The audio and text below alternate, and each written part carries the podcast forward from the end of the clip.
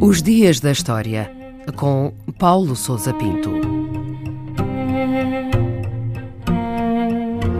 12 de outubro de 1822, o dia em que Dom Pedro foi aclamado Imperador do Brasil.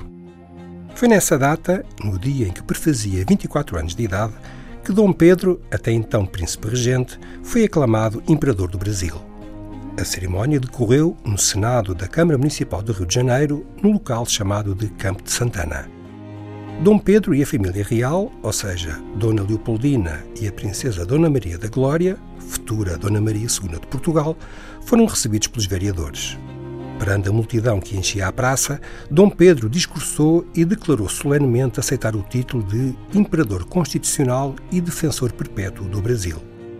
Após a aclamação popular e a prestação de honras militares, o novo imperador seguiu para a Capela Real e posteriormente desfilou ao longo das ruas da cidade. As festividades duraram seis dias. Um mês e meio mais tarde, no dia 1 de dezembro, a consagração ficou completa com uma cerimónia de coroação. Estava assim encerrado o processo de separação definitiva e independência do território brasileiro em relação ao Reino Unido de Portugal, Brasil e Algarves e o nascimento oficial do Império do Brasil. E como é que se processou esse caminho que levou à independência do Brasil? A independência do Brasil resultou de um processo complexo que envolveu a crise política em Portugal, a desagregação do regime absolutista e os movimentos nacionalistas de emancipação das colónias americanas. Os ideais da liberdade dos povos, promovidos pelas revoluções francesa e norte-americana, insuflaram um novo ânimo nas aspirações de independência de vários territórios sob domínio colonial ou estrangeiro em diversas partes do mundo.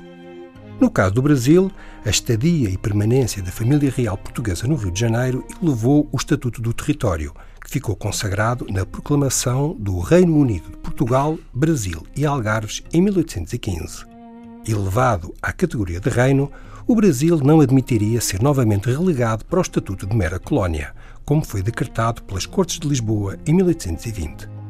Após alguma hesitação e perante o agravamento da ruptura entre os setores independentistas e as forças fiéis a Lisboa, o príncipe regente Dom Pedro acabou por assumir a liderança do processo de independência do território que se constituiu como Império do Brasil em 1822. E o que é que aconteceu depois da aclamação? A sobrevivência do novo país não foi fácil e deparou imediatamente com diversos obstáculos.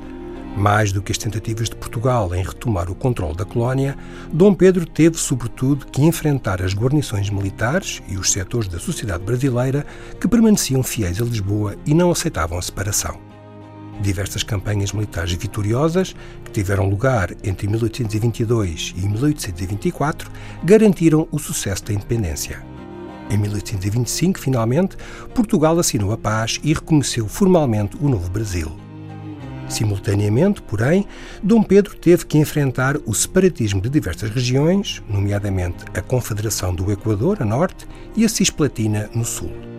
O agravamento da situação em Portugal levou, contudo, a abdicar da coroa brasileira a favor do filho e a partir para a Europa, a fim de reclamar a coroa portuguesa em 1831. O novo Brasil independente conseguiu, apesar da sucessão de crises e dificuldades, manter a sua coesão territorial e subsistir como a maior potência do continente sul-americano.